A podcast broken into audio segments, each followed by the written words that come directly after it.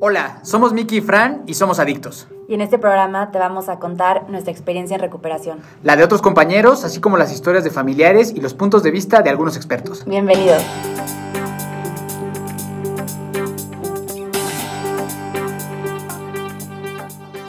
Bienvenidos a Adictos Podcast, ¿cómo están? Una disculpa que no, eh, que ya tenía tiempo que, que no nos escuchaban. Eh, hemos estado ocupados entre, entre veranos y responsabilidades de la vida adulto, porque la recuperación no solo es no beber alcohol, sino también tenemos muchas otras que hacer. Así que feliz de estar acá de nuevo. Mi nombre es Miguel Torres y estoy muy feliz de estar acá acompañado por Fran y por nuestro invitado que ya presentaremos. Fran, ¿cómo estás el día de hoy? Súper contenta igual de regresar después de un verano pesado, Ajá. pero muy contenta también de nuestro invitado especial el día de hoy, que le tengo mucho cariño.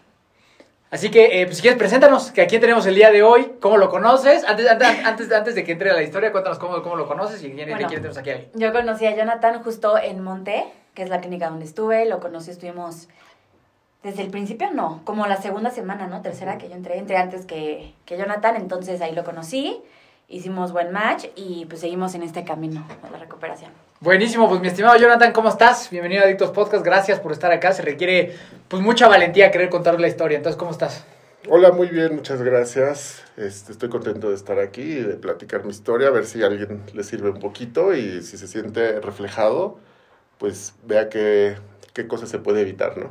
Está buenísimo, de verdad, muchas, muchas gracias por estar acá. Así que mi querida Fran, pues ahora sí que arranquemos. La primera pregunta, bueno, nada más para empezar antes, eh, queremos saber cuál fue el momento en el que tocaste fondo, el momento que dijiste, sabes que ya, o sea, hasta aquí ya no puedo más. Yo creo que fueron varios, fueron varios, pero ninguno de esos me hizo recuperarme hasta que me vi totalmente acorralado. Es, la verdad es esa, yo no pedí la ayuda, me vi acorralado y la tuve que, que, que aceptar, ¿no? De entre los fondos que toqué, pues fue perder todo lo material, desprestigiarme, perder a la familia, eh, pues eso, ¿no? Y la salud sobre todo. Y la verdad es que el último fondo que tuve fue terminar en un centro toxicológico donde me dijeron no sales de aquí si no vienen por ti, ¿no? Y en ese momento pues era inevitable decir no tengo un problema, ¿no? O yo puedo, pues porque definitivamente no podía salir de ahí. Y afortunadamente llegué a ese punto porque fue un punto de no retorno, donde tuve que confrontarme a mí mismo y decir, pues sí, necesito la ayuda, es, Ujú. es el momento. Oye, ahora, ahora mencionas como que te sentiste acorralado en ese momento. ¿Cómo fue ese momento? ¿Quién, quién, quién te acorraló? ¿Cómo estuvo toda esa onda? Pues me sentí acorralado porque a mí me drogaron para robarme, pero yo me di cuenta. Entonces estaba con un güey y, y- y vi que me decía mucho como, tómale, tómale. Estaba yo en mi clínica. Y de repente pues estábamos consumiendo. Y cuando me doy cuenta de eso le digo, no sabes qué, o sea, como que ahí el poder superior me habló al oído y me dijo, te acaban de drogar. O sea, la verdad es que para el nivel de inconsciencia que traía, Si no te explicas cómo te traes a luz. Y, y dije, le, le dije a este güey, ¿sabes qué? Eh, tengo que manejar. Mejor aquí lo dejamos. Y así en dos segundos lo saqué y después de eso no me acuerdo de nada. Amanecí, bueno, me encontraron ahí tirado en mi consultorio. Y pues tenía un montón de sustancia, tenía dinero y todo, o sea, no me robaron. Ujú. Ujú. Y entonces, pues yo de en la locura todavía, pues yo seguía todavía en el avión, pues yo muy indignado, voy a levantar una denuncia, ¿no? Y fui a levantar la denuncia y ahí en el Ministerio Público me mandaron al toxicológico, pero ellos me dijeron, no, ve a ver para, para que te hagan un, anal- un análisis a ver qué, qué Qué te droga. pusieron. Y pues no es cierto, lo que hicieron fue me mandaron a guardar, Ah, ¿no? Porque era yo un peligro para mí, para la sociedad, Ujú. estando en ese O nivel sea, tú de... llegaste a, a denunciarlo todavía, obviamente, en, en el trip. Sí, pues estaba en el trip, aunque Ok. ya me había desmayado horas, yo seguía intoxicadísimo. Y entonces, pues llego al toxicológico, me acuerdo que traía a mi perrita, tengo una pomerana chiquitita, que, que, que andaba conmigo todo el tiempo, ¿no? Llego y no la dejan pasar, entonces yo tranquilamente se la encargo a la señora de los dulces que, que estaba afuera, ¿no? En una, en una canastita Ajá. de esas de alambre. Ajá. Le dije, "Ay, ¿se la puedo dejar tantito? Nada más vengo a que me hagan una prueba. Y se la dejé ahí. Y me metí, me sentaron en una sillita y es un lugar espantoso porque hay... Es como un cuarto de hospital, de esos que tienen como seis, ocho camas, Ajá. pero tienen gente desnuda, indigentes, Ajá. desnudos y esposados y conectados a un suero. Entonces yo creo que es gente que comete algún delito y pues los tienen que aterrizar, ¿no? Claro. Y yo me saqué muchísimo de onda, ¿no? Dije, qué lugar tan espantoso. Y pues yo todavía muy fresa, pues en mi sillita de plástico, ¿no? y con ropa.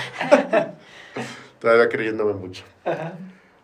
Y ya me pusieron ese suero fluorescente, que tardaba horas, ¿no? Yo me acuerdo que lo exprimía y lo exprimía y lo exprimía para que se pasara rápido. Y, de, y ya les dije, oye, ya se me acabó. Y me dijo, te voy a poner otro. Y me pusieron otro. Igual lo exprimía, pero pues me empezó a dar mucha sed y todavía me tomé la botella que me habían dejado intoxicada. Porque según yo la llevé para que le hicieran análisis, porque en mi mente pues todo funcionaba como si CSI, ¿no? Claro, sí, sí, sí. Voy a llegar y van a tomar muestras. Y, no, ti, ti, ti, y así, ¿no? Pero no, o sea, y de repente pues me dio sed y se me fue el avión y, y me la tomé. ¿No? Ya cuando me quise salir, este, le dije a la señorita, oiga, ya se me acabó el suelo, ya me voy. Y me dijo, no, papacito. me dijo, no, de aquí no te puedes ir hasta que no vengan por ti un familiar responsable. Y yo le hablé a mi hermana, yo tenía dos años sin hablarle a mi familia por un desfalco que hice, entonces pues mi familia como que se enojó y me dejaron de hablar, ¿no? Y pues ya le tuve que hablar a una de mis hermanas. ¿Celular todo eso sí tenías? No, ellos le hablaron. Ah, ok. Ajá. O sea, ellos me dijeron, este, dame el teléfono de ¿Y alguien. te lo sabías? Pues creo que sí. Sí, traía yo mi teléfono y, Ah, y el ah, número. Entonces ellos le hablaron y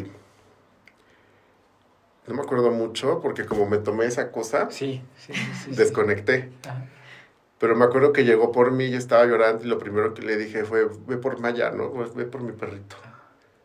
Y ya fue por mi perrito y acto seguido recuerdo estar en casa de mi mamá, que ya estaba yo viviendo ahí.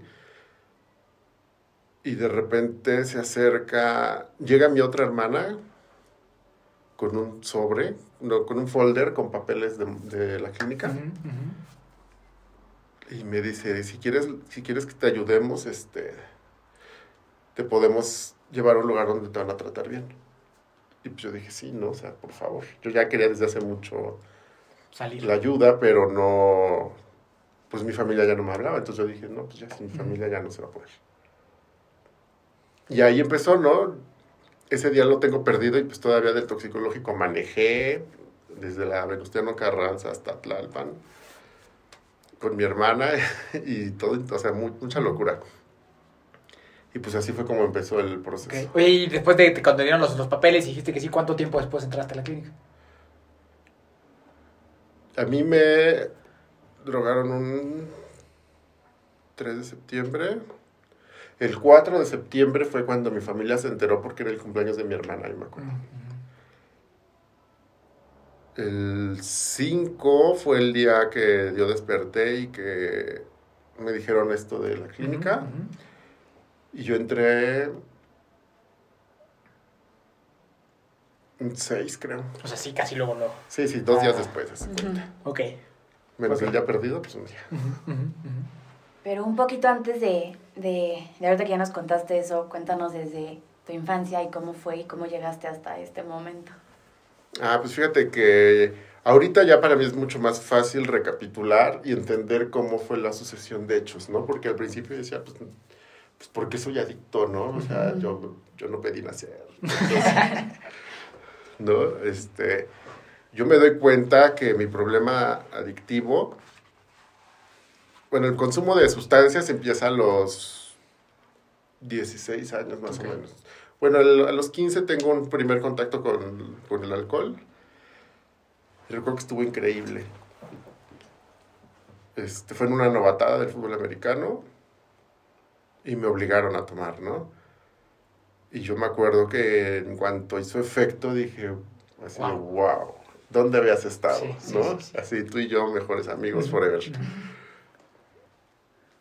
Y ese día, este, hasta estaba yo hablando inglés, bailando, gritando, así, totalmente desatado.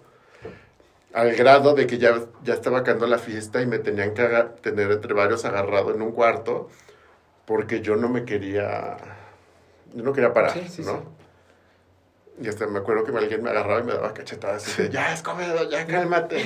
Y ya acababa. Oye, pero entonces dirías que fue amor a primera vista. Sí, definitivamente. Pero lo que te gustó fue obviamente cómo te sentías, o sea, estar adormecido, estar de que... en- Ok, Yo creo que desinhibido. desinhibido. ¿No? Desinhibido y además ese día me hice amigos, Claro. me hice una fama. Ya el otro día, llegando a la escuela, yo era una leyenda. ¿no? Ya tenía yo la fama del super pedo y el gracioso y no sé qué. Dije, ah, pues sí, este soy. Eso es lo que es bien interesante, ¿no? Porque la mayoría de las historias que, que tenemos, sobre todo los que empezamos a consumir a esas edades, es bien similar. Todos buscamos esta pertenencia, todos buscamos que nos volteen a ver, y el alcohol se te, se te, se te presenta como este gran aliado que te dice, mira, tú nomás tómate y vas a, vas, a, vas a estar todo lo que has soñado, lo vas a conseguir. Y fue también tu caso, ¿no? Sí, exactamente. Yo, así fue como empecé con el alcohol y a partir de ahí nunca lo dejé. ¿No? Y yo me acuerdo que en ese entonces mi moneda de cambio era, sé, ahí tengo 41 años. Me acuerdo que en el antro yo tomaba moraditos. Que esos moraditos. Vodka con uva. Ah, ok. ajá. Era lo que yo tomaba, no me gustaba ni siquiera el sabor de la cerveza. Y tomaba eso porque era lo que más sabía refresco. Ajá, ¿No? O sea, no claro. sabía alcohol. O sea, súper dulce, ¿no? Y ya. Ajá, muy disfrazado. Y entonces ahí se volvió mi moneda de cambio, el moradito, que costaba 35 pesos, me acuerdo. ¡Wow! Entonces cada que me daban dinero yo decía, ay, me, me alcanza Para tantos. Pues no, era así como, como después fue el gramo de coca y Ajá. con las tachas, que decía, me pagaron tanto, salen tantas, ¿no? Así. Desde, de- pero entonces desde el principio lo tenías así ya medito, ¿no? Este dinero es para el moradito. Ajá. Oye, oye, justo, ¿y en tu familia cómo era el tema del alcohol? Fíjate que es, es extraño porque en mi familia nadie toma, Claro. ni fuma. Sí, o sea, nunca, nunca hubo un tema de que tus papás los vieras tomando, No, de que estuvieras envuelto en Mi una papá tomaba y... O sea, la familia por parte de mi papá sí es muy borracha, Ajá. pero no de desfiguros. Bueno, nunca los vi hacer desfiguros. Como una familia típica mexicana Mexicana. de borracho. Sí, pero no era un tema en tu casa. Sí, bueno, mi abuelo sí era de que los eh, tenían que ir a sacar de las cantinas y todo eso. Ok. Yo creo que por eso mi papá no, No tomo. no tomó. Y yo, pues aquí salía el abuelo, ¿no? Sí. Ok, ok, ok. Entonces, en tu casa no era algo que se, que se, que No, se y a mí me, promoviera. me pues. parecía aburridísima mi familia. A mí me caían gordísimos porque yo iba a otras casas en Navidad y era la super peda y el bailongo y todo. Y en mi familia era así nada más el abracito y contar Y chistes. vamos a dormir. Ajá, y dormir temprano y yo no entendía por qué mi familia no era así, ¿no? Que a mí me daban muchas ganas de drogarlos, ¿no? Hacer ahí una baloca y... para que se diviertan. Ajá, ese era como mi... Tu pensar. Mi pensar, ajá, sí, pero ¿por qué no toman? Una vez los quise emborrachar a todos en una Navidad y compré, a cada uno le compré el chupe que le gustaba. Ajá. Y yo creo que ninguno se sirvió más de una, más de un trago. O sea, fracasaste rotundamente en tus Y intentos. me enojé muchísimo, te lo juro que lo tomé súper personal y me ofendí de que no se hubieran tomado todo lo que... Como buen adicto, ¿no? Que nos tomamos todo personal. Justo, Ajá. y me da risa como, o sea, digo, obviamente está chistoso y todo, pero en la mente de un adicto, o sea, ¿cómo se te ocurren esas cosas, sabes? De que, no, los voy a poner pedos, pero tienen que estar así, tienen, o sea, como que, o sea, sí me da risa como, la verdad, a dónde se va nuestra cabeza, dice. Ajá, yo pensaba moler había unas tachas y echarlas en el agua o algo así. Y en ese momento crees que es una gran idea, ¿no? Sí. Sí, sí, O sea, exacto. Que estás haciéndolo como que, ay, qué buena onda lo que voy a hacer porque no es posible. A mí me pasaba igual, ¿no? Pensar que mi hermano, que mi familia eran de hueva, ¿no? Y dice, como es que. ¿por qué no vives, güey? Ajá, es O sea, como que, ¿por qué no quieres divertirte, no? ¿Qué hueva tu vida? O sea, ¿qué pinche hueva tu vida, no? Está, está bien interesante cómo de verdad entramos como en un loop de pensar que es lo único increíble de la vida es esto. Ajá. Sí. Y, y, la, y la gente que a lo mejor de fuera no me está comprendiendo o no lo valora, Sí, es gente aburrida. es gente aburrida y inclusive la repela un poco, ¿no? Que no sé si les pasa, pero bueno, ahora de estar del otro lado es Es medio, es así, ¿no? Sí. Sí. O sea, porque ahora nos volvimos esas personas Sí. de hueva, ¿no? Ajá. O sea, es, es- eso que juramos destruir, ¿no? ok. Oye, hermano, pero ¿y después de, de- de toda esta situación, estás tú empezando a tomar alcohol. ¿Cómo estabas tú contigo mismo? O sea, ¿cómo, cómo era tu relación tú contigo mismo fuera del tema de la, de la sustancia, ¿no? Emocionalmente, ¿cómo estabas? Pues yo creo que no existía una relación conmigo mismo, ni buena ni mala. Simplemente yo no. No me soportaba. Yo soy gay y desde niño me, me hicieron sentir como que no, no estaba bien. Culpable. Ajá. Entonces, cuando yo tengo como siete años, que se me empieza a notar, pues, ¿qué hacen? Me meten al fútbol americano, para que se haga hombre. ¿no? Estuve ahí como 12 temporadas más o menos. ¿Te gustaba o no te No, gustaba? no, no, no lo soportaba, o sea, me dolía hasta la panza al llegar. Y entre temporadas me dejaban hacer lo que yo quería, como ballet, este, gimnasia, piano, natación. Pero pues acababa, el- empezaba la otra temporada y me sacaban. Yo tengo, tengo una duda sobre eso. O sea, to- tocando un poco más sobre tu orientación y así. O sea, también, ¿cómo se...? Es que, no sé, a mí, chances más curiosidad también para que escuchen así. O sea, que tu familia, o sea, tú siendo gay, y tú sabías que eras gay, ¿no? O sea, ¿tú lo No. sabías con certeza? En ese momento ¿O no no? sabes que eres gay, solamente sabes que eres diferente Ah, ok. y que no te gusta lo que te dicen que te debería Sí, de sí, gustar. sí, que no quieres ir a jugar fútbol, ¿no? Exacto, o sea, te quieren echar a pelear con los niños, Sí, con los sí. vecinos y tú, pues no, me ensucio, ¿no? Sí. O, o que quieren que veas, que juegues fútbol y ves a tus primos jugar y enloquecer y todo eso. Y yo así, no, pues eso no es para mí. A mí me gustaba andar, este, desenterrando gusanos y persiguiendo moscas y plantitas y todo, todo eso era lo que a mí me gustaba, los dinosaurios. Era súper fanático de los dinosaurios a la fecha. Pero, por ejemplo, sobre tu orientación como, de, o sea, de preferencia, por ejemplo, si te ponían a, no sé, en escuela, no sé, ¿a qué edad fue eso? Dijiste que a los siete, ¿no? Más o menos. Ajá. No te das cuenta de lo que pasa es que te das cuenta de tu orientación porque te empiezan a decir joto. Mm. No es que tú digas, ay, me encantan los hombres, sino que te empiezan a decir, Solo "Sabes, tú eres y joto. está cabrón y porque probablemente y solo porque no te gusta el fútbol, Ajá. ¿no? O sea, con algo tan simple eso. ¿no? Sí, o sea, tú te das cuenta de que no eres igual porque te empiezan a tratar mal. Claro. O te empiezan a tratar diferente. O en mi caso, pues te dejan de consentir porque le dicen a mamá, es que tú lo estás haciendo así porque lo consientes. ¿No? Entonces te dejan de abrazar, te dejan de, pues sí, de consentir, de tratar como, pues, como un niño. Ajá. Según para que te hagas niño. Y yo creo que ahí fue donde se instaló bien la, bien la adicción, porque pues entonces desde ahí te empiezas a fugar, ¿no? Te das cuenta de que no eres igual al resto, de que no perteneces, de que de que no hay algo bien, no hay, hay algo que no está bien contigo, aunque tú ni siquiera sepas qué es, pero ya sabes que algo no funciona, ¿no? Y, este está, me imagino que va a ser bien difícil porque creces en un, como un entorno de culpabilidad hacia quién eres, ¿no? Sí. O sea, y eso me imagino que le mueve muchas emociones, fibras, inseguridades, y, y me imagino que con poca libertad a lo mejor de platicarlo, ¿no? Claro, y por ejemplo, yo no tengo un solo referente de una persona homosexual cuando yo era niño. Claro, claro. O sea, lo único que había eran las, eh, los personajes estos este, clichés de Televisa. exageradísimos. La peluquera y... Sí, sí, sí, exageradísimo. Ajá, con lo que no te identificas, ¿no? O sea... Sí, y de risa y de chiste y así, ¿no? Ajá, y de que les hacen bullying. Y, o sea, Sí, no, sí. la verdad es que el único gay con una vida regular que conocí fue Ricky Martin, ¿no? Llega, ¿Hace cuánto salió? O sea, antes de eso yo no conocía a nadie. Sí, sí, y sí. no hay un referente como para que digas, ah, pues se puede vivir bien así, ¿no? Ujú. Salvo estas superestrellas, ¿no? Ricky Martin, Freddie Mercury, o sea, como que eso sal, salvo eso, como que... se murió. Exacto, exacto, exacto, sí, sí, sí. Como que todo era muy... Sí, muy diferente a como, a como es ahora y me imagino que Exacto. crecer en ese, en ese ambiente fue algo que a nivel emocional definitivamente... Ajá, entonces, por ejemplo, yo me acuerdo, te vas dando cuenta, ¿no? Que te gustan lo- los hombres. Y yo me acuerdo que me di cuenta porque me empezaba a gustar el entrenador, ¿no? Uno de los entrenadores.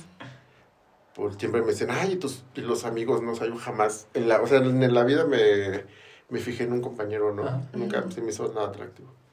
Pero había un solo entrenador que sí, y ahí fue cuando dije, ay, Aquí está. Ajá. Pero pues vives negándolo, vives negándolo, vives negándolo. Es como ser adicto, ¿no? Y sabes que tienes Sí. algo, pero lo niegas. Sí. Sí, lo, pero justo, justo, lo que está bien interesante en este caso es que uno niega la adicción porque sabe que está mal.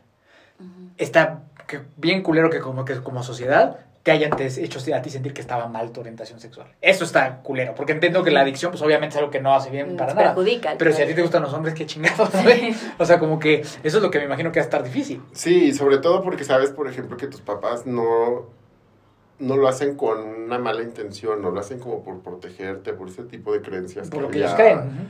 Que había antes, ¿no? Y que no te quieren ver sufrir, entonces pues vamos a que no se le note. Claro, claro, claro, sí, sí, sí. Oye, y justo aparte en el fútbol americano, ¿no? Que creo que este es el ambiente más de chavos rudos y todos acá. Este, ¿te llevas bien con tus compañeros o, o siempre te costó trabajo y justo pegando la historia de que pues ahí fue cuando empezaste a tomar? Pues la verdad es que no, no tenía yo amigos. Me llevaba bien con dos que tres. yo no entendía el juego. Yo imagínate que entré a jugar a los 10, a los 7 y como a los 15 entendí que era un primero y 10. De plano. Ajá. O sea, te valía madre. Sí, yo iba y hacía lo que me decían, empuja y muévelo para acá y jala y, y que pasa y que no pase y avienta el balón y así.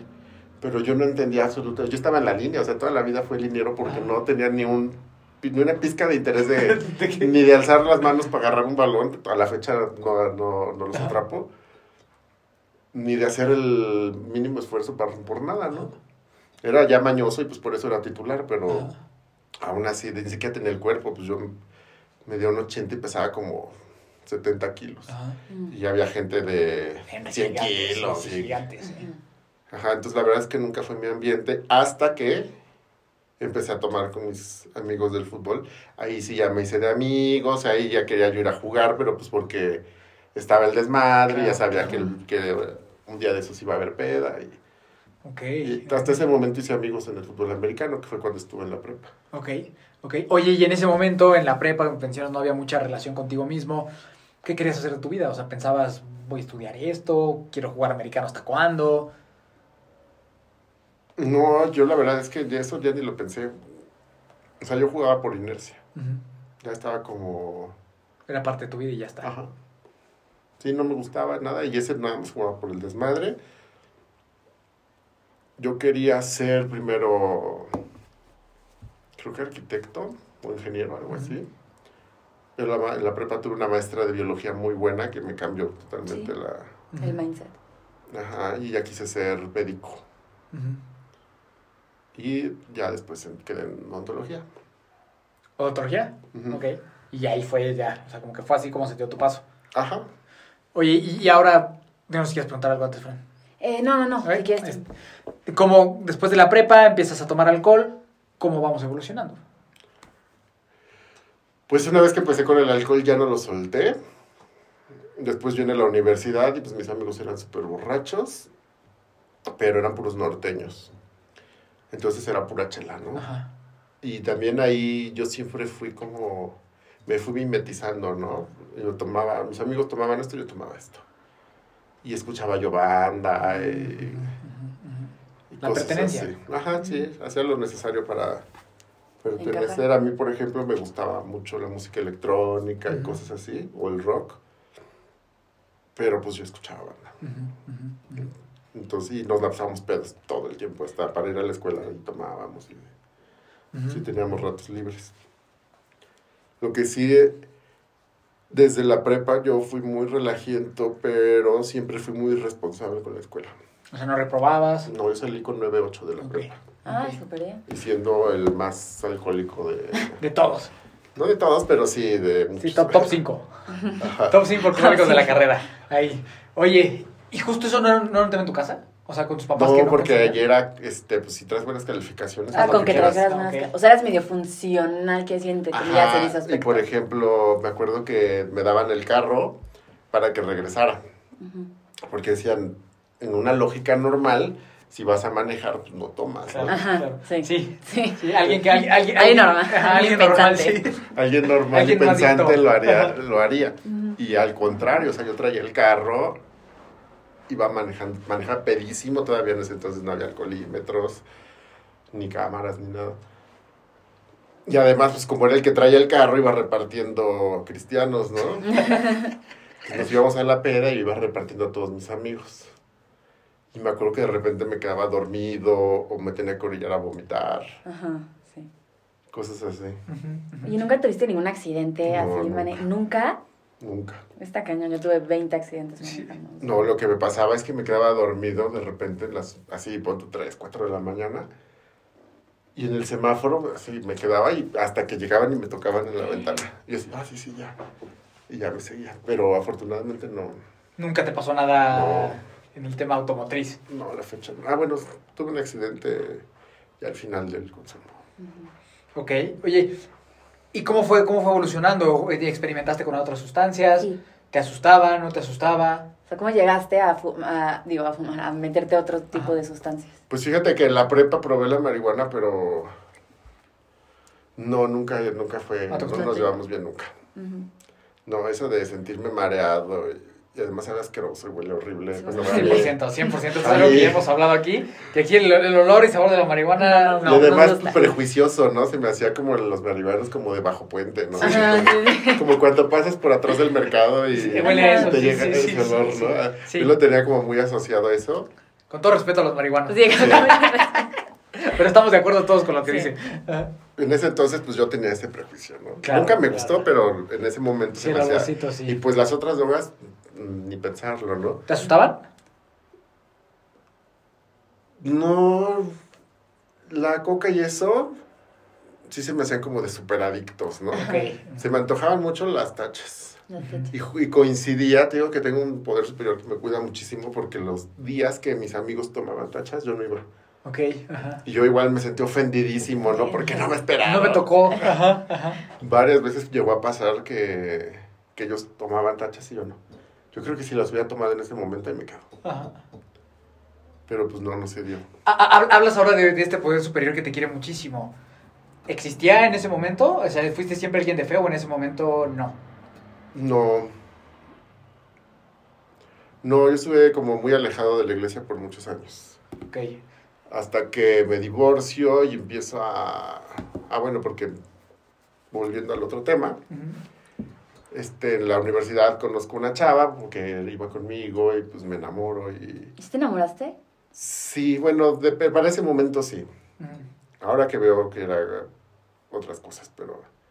Pero sí, yo estaba vinculadísimo y pues como teníamos mucho sexo, yo ya no se me antojaba al otro, ¿no? Con Ajá. hombre. Entonces dije, ah, pues, De aquí soy. ajá, dije, ya se me quitó. Ajá. Yo dije, era una fase. no, porque como además no tenía yo otra gran experiencia. O sea, no hay referencia. Ajá. O sea, tenía como de repente dos encuentrillos por ahí. Ajá. Pero además al ser algo tan tabú y al no tener referentes, mis únicas experiencias sexuales era donde me agarraba, así como Claro.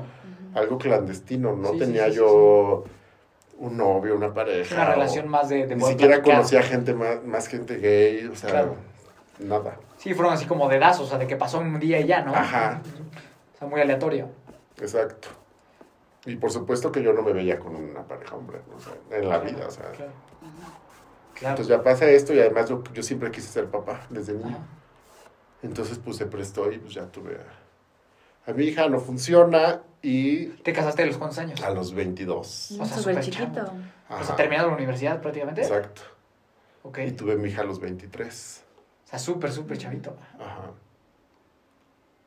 Y- ¿Sabías? O sea, en ese momento estabas casado y decías como que yo siento que a pesar de que, de que, la, de que, de que puedo racionalizar por qué estoy en esta relación, en el fondo tú sabías como que no deberías de haber estado ahí. No, yo quería estar. Sí. Yo quería estar definitivamente y era muy feliz así.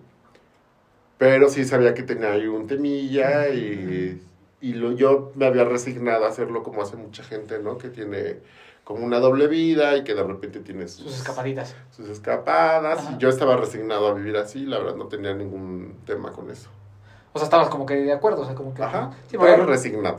se resign- resignado y también como con este tema que, que no están de acuerdo, ¿no? Como de ser adicto, que nos gusta este tipo de adrenalina, de que si nos cachan, de que si no sé qué, o sea, como que hay una parte del adicto que también buscamos meternos en situaciones así, Ajá. este, porque nos generan estas cosas, ¿no? Sí, y la verdad es que tenía, llegué a tener algunos encuentrillos, pero cosas así como muy, Casuales. muy random. Así. Ok, ok.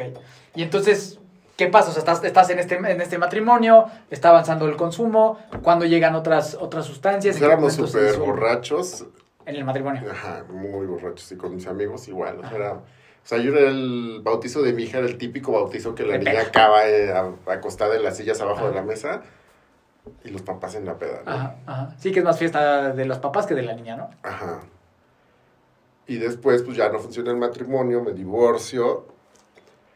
Y ahí sí digo, bueno, pues no voy a esperar a tener 40 años para, para empezar a vivir, ¿no? Y ya salgo del closet, ya con una hija de 3 años. ¿Fue difícil? No, fue muy liberador. Sí. O sea, ¿sentiste cómo se te quitó un peso de encima? Ajá, Sí, como por fin. ajá. ¿Quién fue la primera persona a la que se lo dices? A mis amigos de la universidad, creo. ¿Y qué te dijeron? Así como, ah, sí, qué chido. No, ok. Sí, muy- sí, Ajá. mucho menos big deal, ¿no? De lo que uno Ajá. piensa. Sí, porque de inmediato empecé a andar con alguien con un güey que me llevaba 17 años. Entonces, pues ya se lo presenté a mis amigos y pues todo chido, la verdad. Oye, ¿y te hizo sentido? O sea, como decir, ok, creo que ya ahora sí estoy en una relación donde me siento 100% yo. Ajá. Sí. Me sentí más, este, más libre, pero pues otra vez me volví a...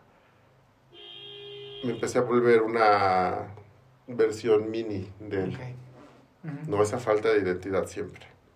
Sí, otra vez mimetizado a lo que estaba sucediendo. Ajá. Ok, ok. ¿Y, y, y en el tema del consumo qué pasó? Ah, con él empecé a probar las tachas. Íbamos mucho a fiestas de electrónica, de estas fiestas gays de descamisados. Y en ese momento empezamos a consumir los dos las tachas. O sea, él no me las dio a mí, yo se las di a él porque Ajá. dije, "Ah, yo quiero. Y, Ajá. Sí, porque traías ganas desde siempre. Sí. Ajá. y él también, o sea, las probé y dije, wow, qué maravilla. Y de ahí empezó entonces ya el consumo más intenso. De, tachas a qué evolucionaste. Te encantaron también. Fue de que amor a primera vista. Sí, sí, sí, fue Igual. increíble. Y de las tachas pasamos a los poppers y a... Y el G, creo. ¿Qué es? Es unas gotitas. Son unas gotitas que, que funcionan como tacha, más o menos. ¿te gustaban las sustancias que te daban para arriba? Ajá. Las fiestas. Ajá, y después cambio de pareja y... Igual tuve otra pareja que duré mucho, que igual consumíamos, pero pues hasta ese momento todavía divertido. Divertido. Ajá. El problema fue cuando, porque sí, o sea, nos entachábamos y íbamos a la naturaleza o, o a dar vueltas al parque y cosas así, muy cool. El problema fue cuando llegó la coca. Ujú. Porque cuando llega la coca, lo peor es que la coca ni se siente nada en particular, ¿no? Nada más te sientes como, como si te hubieras echado tres cafés. ujú. Muy atento. Ajá. Y entonces, pues me acuerdo que con él comprábamos una bolsita de esas Ziploc mini mini y nos duraba como dos semanas. Y así empezamos a consumir y de repente empezó a aumentar el consumo y empezó a aumentar, las tachas ya no nos hacían, empezamos a consumir pura coca hasta el momento que se filtró totalmente en nuestras vidas, ¿no? Dejamos de hacer lo que nos gustaba, nosotros éramos mucho de salir a pasear. Me acuerdo que en ese entonces yo no tenía carro, no, no teníamos carro, vivíamos ahí en la Condesa y nos encantaba estar Ujú. a todos lados en Metrobús y en bici. Y andábamos en el centro en museos o... Pues como que nada nos limitaba, ¿no? Íbamos a, a acampar y cosas así muy padres. Pero cuando llega la coca, se vuelve como nuestra única forma de diversión. ¿no? Y todas las noches, pues bueno, no todas las noches, pero al principio sí era la, la peda y la coca. Y ya después empezó a, se empezó a filtrar en otras áreas de, de la vida. Oye, ¿y con tu hija, mientras todo esto estaba sucediendo, sobre todo lo de la coca, la veías, no la veías? Sí, pues siempre estuvo conmigo, pero pues ella estaba en su cuarto, en su relajo. Ok. Y, y en ese momento la coca todavía no me destrozaba tanto, o sea, Ok. podía hacerlo y hacía lo que... Era funcional. Ajá. ¿Y, pero, ¿Y te sentías mal? O sea, sabiendo como de que, pues aquí estoy haciendo eso y mi hija está ahí al lado, o, o en ese momento no había esa conciencia. No, por supuesto que no. No. No, no. No tienes conciencia. Exacto, exacto. No hay una conciencia y esto lo platico mucho que una vez me fui de fiesta. Mi hija tenía seis años. Vivíamos en un edificio de estos de la Condesa donde todos los departamentos tienen cada uno 16 roomies, ¿no? Ah. Entonces había fiestas todos los días en cada en los departamentos, ¿no? Todos los días había borrachos en ese edificio. Y ese día me fui de fiesta y la niña se despertó y se asustó, la dejé, y se salió del departamento. Ok. ujú. Y se fue, y unos vecinos la encontraron ahí chillando en los pasillos y la metieron a su departamento, unas señoras. Y la metieron a su departamento y de ahí me hablaron. Y pues yo todavía me tardé un rato, regresé y la regañé Porque se había salido. porque se había salido. Y en ese momento para mí tenía todo el sentido lo que Claro, había hecho. claro, sí, sí, sí, sí. sí No sí. tenía yo la conciencia de pues, qué estupidez de ujú, ujú. Ok, ok. Y fue avanzando la coca, fue avanzando la pareja. Porque pues me estás hablando que esto tenías, bueno, que empezaste, al- te casaste a los 22, la niña a los 23, empezó la Ajá. coca que a los Yo empecé a los 20 y tantos. 26. A los 26, Ajá. con la coca. Y entonces sí fueron muchos años de consumo, No, ¿no? no, con la coca no, con las tachas a los 26. Ah, ok. Ujú. Y la coca yo creo como los 30 y... Como a los 33. Ok, ok. O sea, sí, es- sí me aventé unos 5 Unos años buenos con... Y obvio el alcohol siempre parte, ¿no? Ajá, siempre. sea, el siempre, alcohol siempre- de cajón. Siempre, siempre ahí. Ok, entonces, treinta y tantos años, coca, ¿qué sigue? De la coca, pues de repente ya nos, nos desconectamos totalmente esta pareja y yo. Me acuerdo que cuando empezamos a andar dijimos, el día que nos volvamos roomies, pues mejor cada quien por su lado. Y pues total que llegó ese día, porque ya, re- o sea, iba yo a trabajar, regresaba, pedíamos droga, la dividíamos y cada quien en su cuarto. Ok. O viendo porno, o jugando Sí. este, Candy Crush o... Perdiendo el tiempo. Ajá. Pero era toda la noche. Y peor, ¿no? Que de repente se te va toda la noche. Y, Sí, sí, sí. y así de repente ya era pedir dos gramos, ¿no? Y ya todo el dinero pues empieza como a irse para allá. Y después, este, yo me acuerdo que se mete la coca. Yo antes hacía muchísimo ejercicio. Por esas fechas yo hacía muchas pesas y este, me ciclaba y todo para estar mamado y así. Ajá. Entonces empiezo a meter la coca en el gimnasio para que me diera más fuerza y para que yo aguantara más y para que yo mi pulso cardíaco llegara al nivel alto más rápido y con menos esfuerzo, entonces yo quemara más grasa, o sea, tenía todo el sentido en mi cabeza. Y sí, funcionó dos meses, pero después, en cuanto consumía, pues ya se me quitaban las ganas de hacer ejercicio y que quería era seguirme consumiendo en mi casa. Claro. Entonces dejé el gimnasio y, y eso hacía. Ya me iba directo a consumir. Y también empezó a filtrarse en el trabajo. Empecé a tener mucho éxito en el consultorio. Y entonces, pues no, para no salir a comer, pues mejor le pedí al dealer, ¿no? Un pasón, y te. Bajaba a mi asistente por la sustancia y, y ya yo estaba consumiendo y también eso me funcionó mucho. ¿sabes? Trabajando todo el día. Trabajaba todo el día, producía mucho dinero, me iba muy bien, este... Agarré un depa más grande, este, un carro nuevo. Sí, como que, como, que por, como que por fuera todo el mundo podría decir, Sí, la anda rompiendo durísimo, ¿no? Ajá, ¿no? Y la verdad me iba muy bien. Y estaba muy... Pero todo era como superficial, como dices, ¿no? Como por fuera. Por ejemplo, me mudé a un departamento muy padre allí en Escandón. Y mi amiga con la que vivía fue la que hizo la mudanza. Yo le dije, yo pago la mudanza y tú la haces. Y ella se cuenta que agarraba la- mis cajones en bolsas negras, los vaciaba y les hacía un nudo y así me los llevaba, ¿no? Pues, tiene bastante lógica. Y yo nunca fui para acomodar esos cajones, ¿no? Entonces yo abría mi closet y tenía las bolsas negras rotas Y de ahí y de ahí sacaba las cosas, porque yo ya estaba tan obsesionado con la sustancia que no tenía yo ningún interés de, Ordenar de ordenar el cuarto. Los O sea, muebles, no lo decoré, nada más así como llegaron las cosas de un departamento al otro y medio las acomodé, nunca hice ningún esfuerzo por, por dejarlo bonito ni nada. Y justo, ¿no? Como que esa creo que son de las señales que muchos de los adictos vivimos, que ya es como este descuido, ¿no? A la persona. O sea, que ya, que ya aceptas vivir una vida que nunca hubieras aceptado de otra forma, ¿no? O sea, sin valorar lo que tienes y un poquito aceptando que, pues bueno, si vivo entre bolsas de basura, pues ya que no, lo que importa es otra cosa. Ajá, y además pues me iba bien. Entonces yo decía, en cualquier momento dejo de consumir y me pongo al corriente, ¿no? O sea, Sí te comprabas esa idea sí, sí, sí. de que en algún momento tú podías dejar de consumir cuando quisieras. Ajá. Ok, ok. ¿Y, y en qué momento pasa para ya llegar a este punto que llegamos al principio, ¿no? O sea, de decir, después de muy, de cuántos años después ya pasa este tema de, de, de ir a monte. No, después de, sí me aventé varios años, este, ondeando un poquís. Me aventé un año soltero, con mucho consumo, pero todavía no tenía como muchas consecuencias. Ese fue como un año muy duro porque había mucho consumo y mucho trabajo. Como tipo me sentía como vida de boxeo.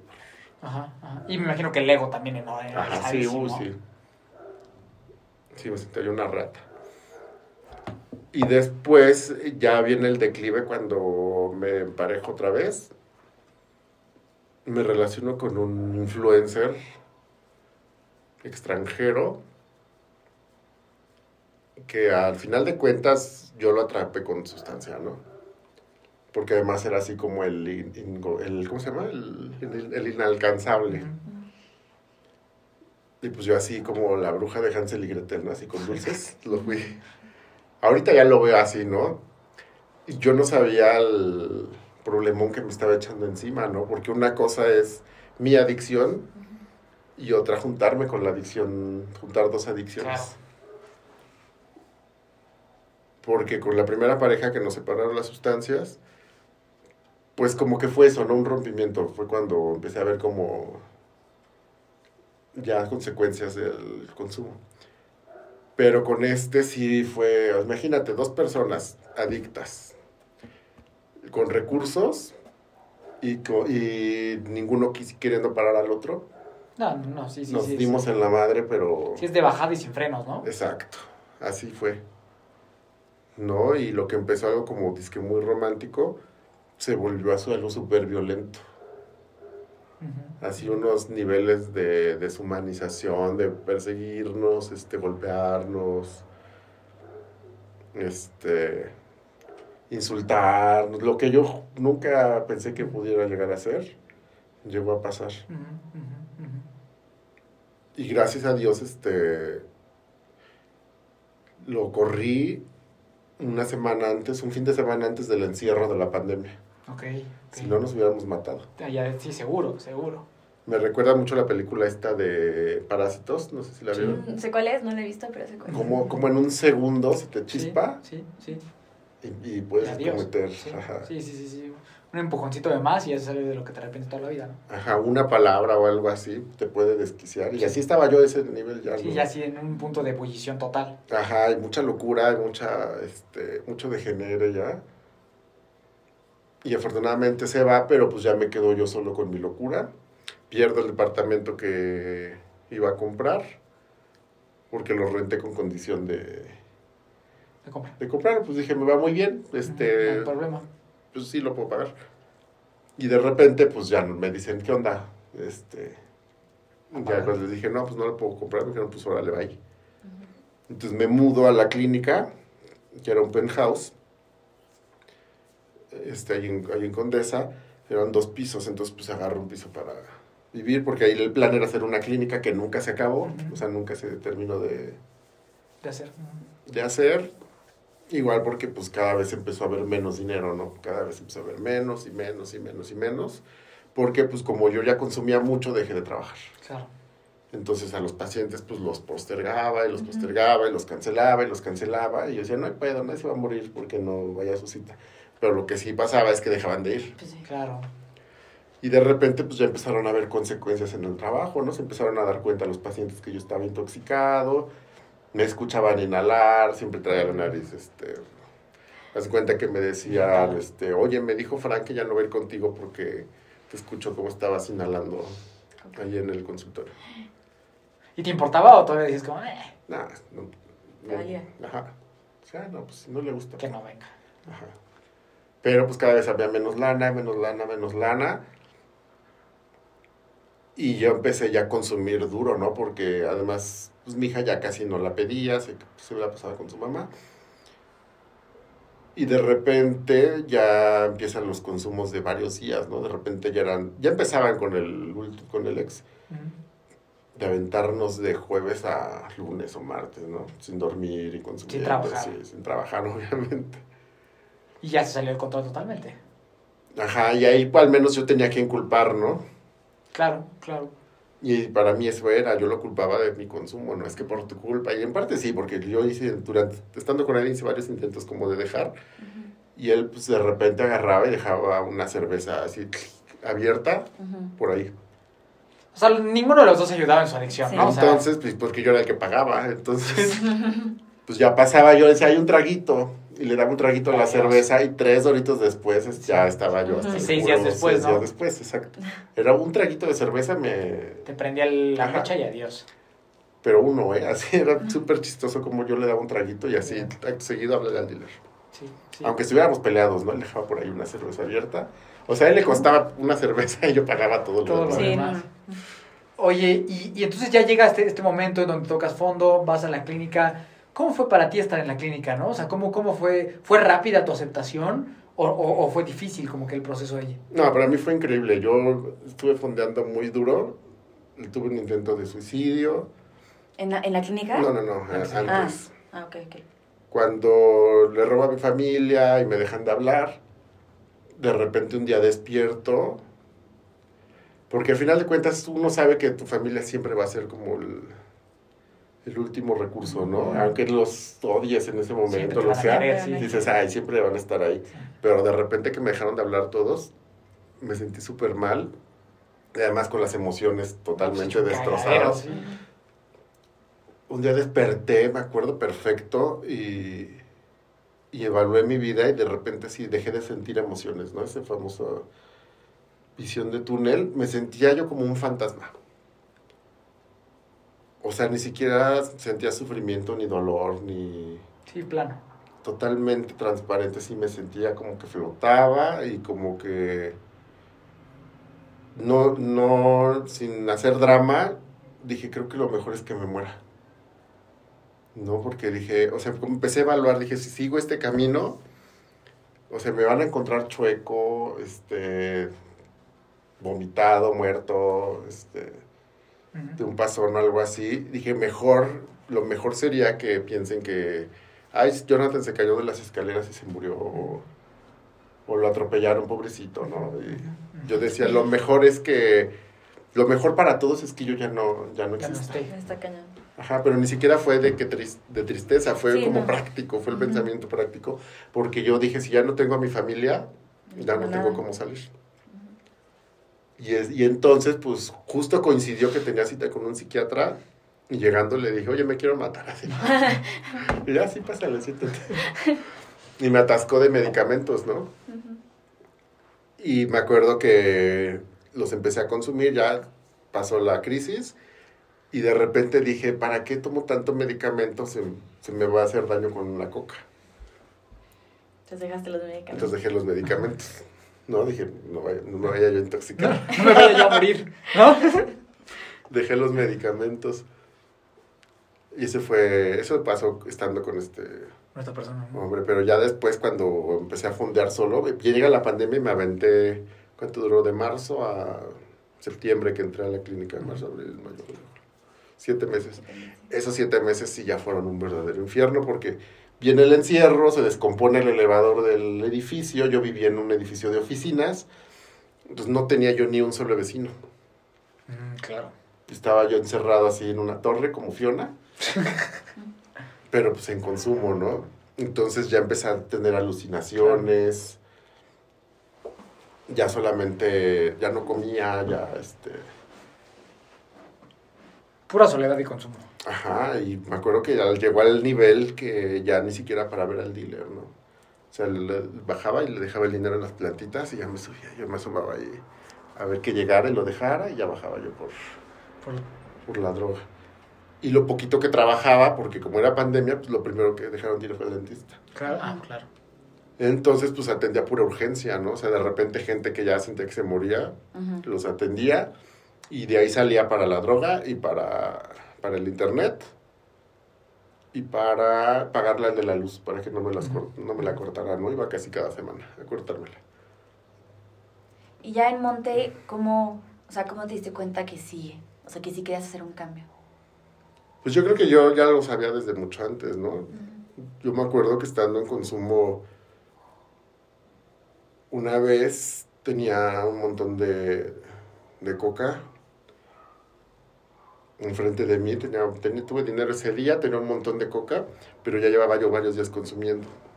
Entonces, yo con la tarjetita no la podía picar porque estaba temblando mucho. Entonces no alcanzaba yo a picarla y me desesperaba horrible. Yo lloraba porque no la podía moler. Y como consumía mucho ya no tenía capacidad pulmonar, o sea, yo ya no podía inhalar fuerte. Entonces era muy frustrante tener droga enfrente no poder y no poderla consumir y cuando la quería preparar la tiraba.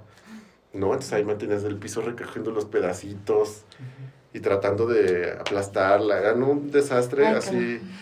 Y además era muchísimo sufrimiento porque lo necesitaba Claro, realmente y no la podía meter a mi sistema, ¿no? Y entonces ese día dije, pues me la voy a inyectar. ¿No? Y ahí te digo que yo creo en los milagros porque justo ese día no tenía yo jeringas, ¿no? Yo Ah, claro, porque tengo- ahora tienes acceso a todo. Porque soy dentista, además, pues tengo jeringas siempre. Y ese día en particular no estaban. ¿No? Y yo me acuerdo que yo lloraba y. Y yo hice un pacto con Dios. Le dije, Diosito, si tú me sacas de esta, te juro que voy a hacer lo necesario para, para salir adelante y voy a ayudar. Y ya pasó, ¿no? Pero yo me acuerdo mucho, mucho de ese pacto que hice, ¿no? Así de, ya, o sea, es como mi, Ujú, ujú. Tú sácame de esto y yo te sirvo, ¿no? Prácticamente. Ajá. Así fue. Y ya después vino lo de, bueno, me corren de ese departamento, obviamente, porque ya no, no estaba yo pagando. Y tuve que vender todo, ¿no? Vendí el carro, vendí mis sillas, este, Tu equipo, todo. todo, todo, todo, todo. Me acuerdo que vendí el micro, algo que platico mucho en las reuniones, es que yo me di cuenta de, o sea, otro de mis fotos fue un día que vendo el microondas, ahí en Facebook iba un chavo, y, y ahí yo le estaba rogando para que se llevara mis cucharas de plástico, las de, las negras, ¿no? Para, para cocinar. Y dice, ándale, llévatelas, con cinco pesos, le decía. Y de repente fue así de, verga, o sea... Como llegué aquí. No, te- no sentí, por ejemplo, cuando vendí las pantallas o los sillones o las camas y eso. Pero cuando vendí los cucharones, sí dije así como de, ay, güey, o sea, ¿Dónde estoy? sí, ¿a qué, ¿a qué llegaste, no? También otro que tuve fue cuando no tenía dinero para comer y tuve que agarrar mi tarjeta de la farmacia y ver para qué me alcanzaba con los puntos. Dulcecitos y así. Ajá, me acuerdo que me fui a comprar un sneaker y un agua o algo así porque yo ya no tenía Nada. dinero y ya le debía a todo mundo, ¿no? Ya no era para... De O sea, ese recurso de, ay, que es que me- la pandemia y no tengo para comer y ya le debía a todos. Entonces el fondo ya estaba más que, más que fondeado. Ajá. Sí, y además yo dije, en ese momento también me vino la resignación y dije, ya hasta donde tope, ¿no? O sea, Sí, hasta donde llegue. hasta donde llegue. Entonces ya cuando llegas a la clínica sí fue más o menos fácil decir como, ok, sí. No, para mí fue así de aleluya, ¿no? Así, entré y con toda la disposición y Ujú. súper contento y hacía todas las tareas y así entraba a todas las reuniones y siempre participaba y todo porque yo estaba muy comprometido con no volver a estar. Bueno, a la fecha sigo muy comprometido. Mira, enseña tu tatuaje, si no después. Ah, mira, tengo un tatuaje que tiene, es un cofre con barrotes y una camisa de fuerza. Ajá. Y mi número de, De paciente. de paciente. Cárceles, hospitales, digo, cárcel Claro. psiquiátrico muerte. Claro, claro, todo en uno. Ajá. Para recordarte siempre. Sí, y así fue como entré yo a la clínica. La verdad es que ha, ha sido un viajezote, ¿no? Yo sigo en la nube rosa, ¿Cuántos son? ¿Tres años? casi tres años. Yo en Dos, un ¿no? mes cumplo tres años. Eso. Ajá, Y tú Dos. dos, meses después. ajá, dos meses. Y la verdad es que de ese lugar donde tan oscuro donde estaba, cualquier otra cosa es mejor que eso. Sí, sí, Sí. Cuando, cuando estás en, eh, sí, hundido en la caca, cualquier, cualquier banqueta que te sube un poquito más ya es mejor. Sí. Ajá, entonces la verdad es que es- ha sido un proceso bien padre. Me he pegado muchísimo, o sea, yo tenía muchísima ansiedad. De hecho, cuando entré yo a la clínica, yo pensaba, como ya tenía alucinaciones, de repente yo pensaba que la clínica era la alucinación. Sí, que no era real. No me la. Yo de repente decía, ¿y qué tal si despierto Y en no el depa? Ajá. Ajá, me daba mucho miedo eso, que despertar y que estuviera yo en el depa todavía Solo. solo y consumiendo y que eso fuera como Sí, que fue una alucín que, te, que, que, que que ya me estoy recuperando, ajá, ese era mi miedo. No, pues está cañón. Sí. Y además, pues empecé, mis últimos pacientes, pues ya también eran puros dealers, escorts, este, Sí, todo el ambiente. Ajá, exacto. todo Toda la ambiente. crema innata, ¿no? Y además, pues yo me sentía privilegiado, ¿no? Porque me pagaban con droga y con sexo. Claro, y, claro, y claro. no, pues yo soy influyente, ¿no? Sí, sí, sí, sí, sí, sí, sí. Oye, y, y ahora después de que sales de la, de la clínica, ¿fue difícil para ti el, el volver a enfrentarte con la vida? Lo hemos platicado mucho, Fran y yo, ¿no? O sea, como que este, este, este enfrentamiento entre que estoy aquí contenido, con mis compañeros, todo, a una vez más retomar mi vida allá afuera. No, bueno, yo tenía muchísimo miedo de salir, yo no me quería salir de la clínica, hasta me enfermé horrible el último día. me dio una colitis nerviosa que acabé en la enfermería. Pero la verdad es que a mí me apoyó mucho mi familia. Por ejemplo, el día que salí me organizaron una comida y me dijeron que a partir de hoy este, los eventos familiares no había alcohol. O sea, nunca había, pero... No, que pero lo digan. era de que, Hacerlo oficial, ¿no? Nunca había, pero que lo digan. Es, es chido pues, sentir ese tipo de Claro, apoyo, ¿no? obvio. Y te responsabiliza de cierta forma también, ¿no? O sea, como que pues no puedo yo volver con eso. No, y además, por ejemplo, yo me enteré del costo de la clínica estando en la clínica, ¿no? Y dije, ay, güey, o sea... Sí, no, no, no, no estoy aquí este, en cualquier lugar, ¿no? También. Ajá, entonces la verdad es que dije, para que el mongolito recaiga, Sí, sí. tantita madre, Sí, ¿no? O sea, no. sí, me- sí, eso me frenó, me frenó mucho al principio. Ajá. Y yo, por ejemplo, me pegué muchísimo, o sea, como salimos en pandemia, Ah, claro. estaban las reuniones por Zoom, entonces yo sabía que yo no... O sea, si yo no estaba trabajando, estaba en una junta. Ok. O sea, yo me llegaba a aventar cinco o seis juntas al día. Wow, eso está. Eso no sabía tampoco. Ajá. O sea, te apegaste cañón a eso. Sí, me metí a doble A, NA, este, tratamiento continuo, prevención de recaídas. Estaba en dos o tres grupos de cada confraternidad. Sí, sí, sí, o sea, te lo tomaste muy en serio. Sí, porque yo sabía que no, no tenía yo otra opción y si yo no estaba en una junta estaba pensando estupideces. ¿Y el día de hoy cómo estás? Ahorita estoy muy equilibrado, muy contento. Este, he hecho una gran red de amigos en programa con los que juego cartas. Este, el, el próximo fin de semana vamos a ir a nadar a, al Huastepec, a este nuevo parque que de Six Flags. Nos vamos a Puebla, nos vamos a Acapulco. O sea, como que he hecho una, una buena familia en recuperación. Tienes una buena red de apoyo. Ajá, tengo ahijados, este... Sigues muy involucrado en todo. Sí, no, yo soy, este... El rey de ahora sí. Ajá. Yo soy de NA y...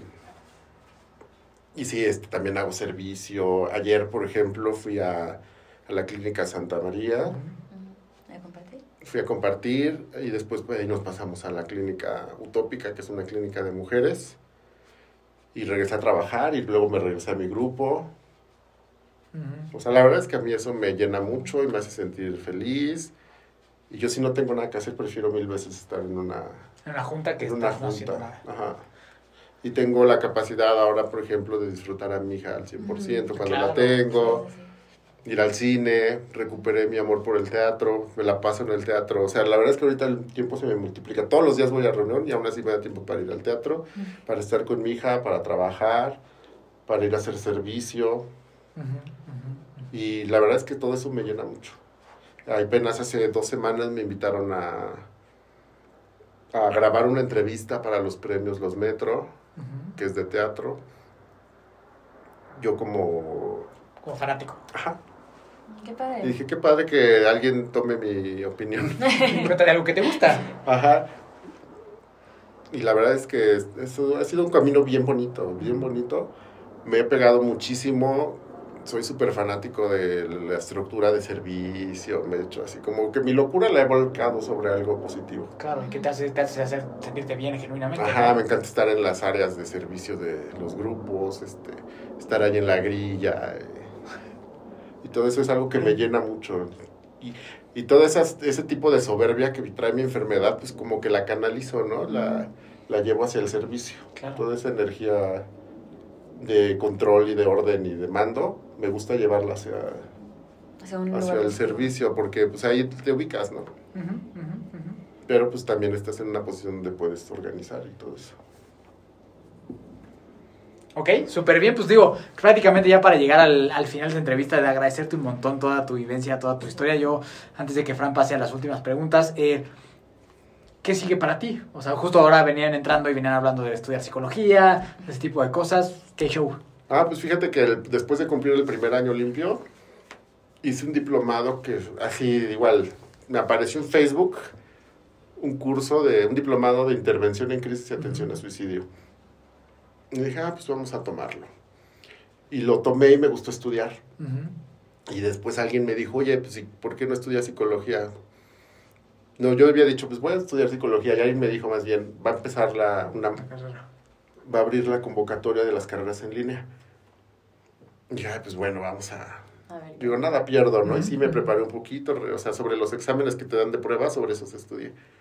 Y me quedé. Y entonces dije, ah, pues mejor voy a, Estudiar. voy a estudiar adicciones. Ujú. Y es como mi proyecto a, a mediano plazo, bueno, o largo, no sé. Prepárate Ok. más para ayudar a la gente. Ajá. Está buenísimo. Sí, se necesita muchísimo más ayuda en estos casos. Entonces, Sí, sobre padre. todo porque a mí el terapeuta que me tocó es un adicto en recuperación. Y creo que no hay nada como un adicto Sí, en es lo que- recuperación es lo que hemos dicho, es lo otros. que hemos hablado aquí. Sí, ese es el combo ganador. Sí. Ajá. Y es el único que me logró como quebrar y... Pues es que es el, es el único que no, que no nos compra nuestras mentiras ni manipulaciones Sí, y eso. me acuerdo que pues, llegué y me dijo, a ver, a ver, aquí no eres la Sí, víctima de nada. Y eso me gustó, me gustó eso que viví y lo quiero repartir. Bueno, Está buenísimo. Está increíble, está increíble. Adelante, Fran. Te voy a decir ciertas preguntas, ajá, así digo, ciertas palabras, así, y tú me vas diciendo lo primero que te llega a la, a la cabeza con eso, ¿ok? va. Van a ser así varias. Cocaína, Euforia, adicción, recuperación, homosexualidad, tabú, fútbol americano, mm, represión, poder superior, Dios, familia, mm, apoyo, esperanza. mm, meta. Buenísimo. Qué chingón, qué chingón. Pues, mi querido Jonathan, muchas gracias. Gracias por este regalo de escucharte. Gracias por tu valentía. Y yo particularmente agradezco mucho por tener interés en sumarte a la batalla que, que es la batalla de las adicciones, ¿no? Que se necesita preparación, valentía, ganas, fe, todo. La verdad también creo que por eso vemos tan pocas personas, no solo en recuperación, sino con ganas de, de aventarnos un poquito a los trancazos. Entonces, muchas gracias. Admiración total de esta parte. No sé si quieras terminar con alguna frase que te guste a ti. Eh, pues lo que digo siempre es que no está mal, digo, no es lo ideal, caer en una adicción es muy común por el tipo de sociedad en la que vivimos y el estrés en el que estamos sometidos, pero mi mensaje siempre es de que se puede salir y que siempre va a haber alguien que te puede dar la ayuda, ¿no? Ujú. O sea, que no creas que porque ya te metiste en esto ya estás solo para siempre Sí. siempre va a haber alguien que pasó por lo mismo y que te va, te va a estirar la mano y si no lo encuentras en tu familia, hay muchas confraternidades, hay mucha gente, que tal vez haciendo un poquito de investigación se puede encontrar a alguien que, que está dispuesto a ayudar como nosotros, ¿no? Yo creo que si cualquiera de nosotros alguien nos pide la ayuda, con mucho gusto se 100%. la damos, aún sin 100%. conocerlos, ¿no? Yo Sí. hice un anuncio en Facebook, hace, yo tenía tres meses limpio y en un grupo gay, publiqué, oigan, tuve broncas con sustancias, quien, y, Si alguien quiere. y, y salí, este, si alguien más quiere, le puedo ayudar a, a encontrar grupo, ¿no? Y a la fecha me siguen buscando, De ahí. Ay. de ahí. Y eso que yo me salí del grupo, porque son muy intensos, pero aún así de repente me, me dicen, oye, me encontré tu post y quería ver si me ayudes este, a encontrar un Claro. Es que este es un tema bien interesante porque es como a- alzar la piedra y salen muchas, muchas Sí. cosas de ahí abajo. O sea, Sí. es algo que afecta a mucho más personas de las que queremos, Sí. de las que creemos. Entonces, pues listo, Fran, ¿algo más que agregar? No, muchísimas gracias por venir hasta acá Ujú. y pues gracias por compartir tu historia. Sé que mucha gente se va a identificar con eso. No, pues muchas gracias a ustedes por abrir estos espacios que hacen tanta falta. ¿no? Yo creo que el tema del éxito de la recuperación es la identificación. Y mientras más variedad de testimonios haya, Claro. más gente se puede identificar. Estoy totalmente de acuerdo con lo que dices. Y justo aunado a eso, si alguien se identificó contigo, quiere buscarte, quiere platicar contigo, ¿dónde lo pueden hacer? Pues puede ser por Facebook, John Escobedo, así estoy. Ok, perfecto. Y en Instagram estoy igual, creo. Ok, si no, los vamos a poner aquí en los, en los links por si alguien quiere Ah, platicar con- contigo, ¿va? Porque creo que esa es la mejor forma de nosotros exponer tu historia, pero la idea es que seguramente alguien vaya a poder conectar contigo y, y ayudar a más gente posible, ¿no? Sí, está perfecto. Buenísimo. Igual, el nuestro también lo vamos a poner allá, eh, nuestro Instagram o do- cómo comunicarse con nosotros y pues muchas gracias. Buenísimo. Entonces, pues ya ahí, ahí están los, los links de contacto y pues nos vemos en la siguiente. Muchas gracias.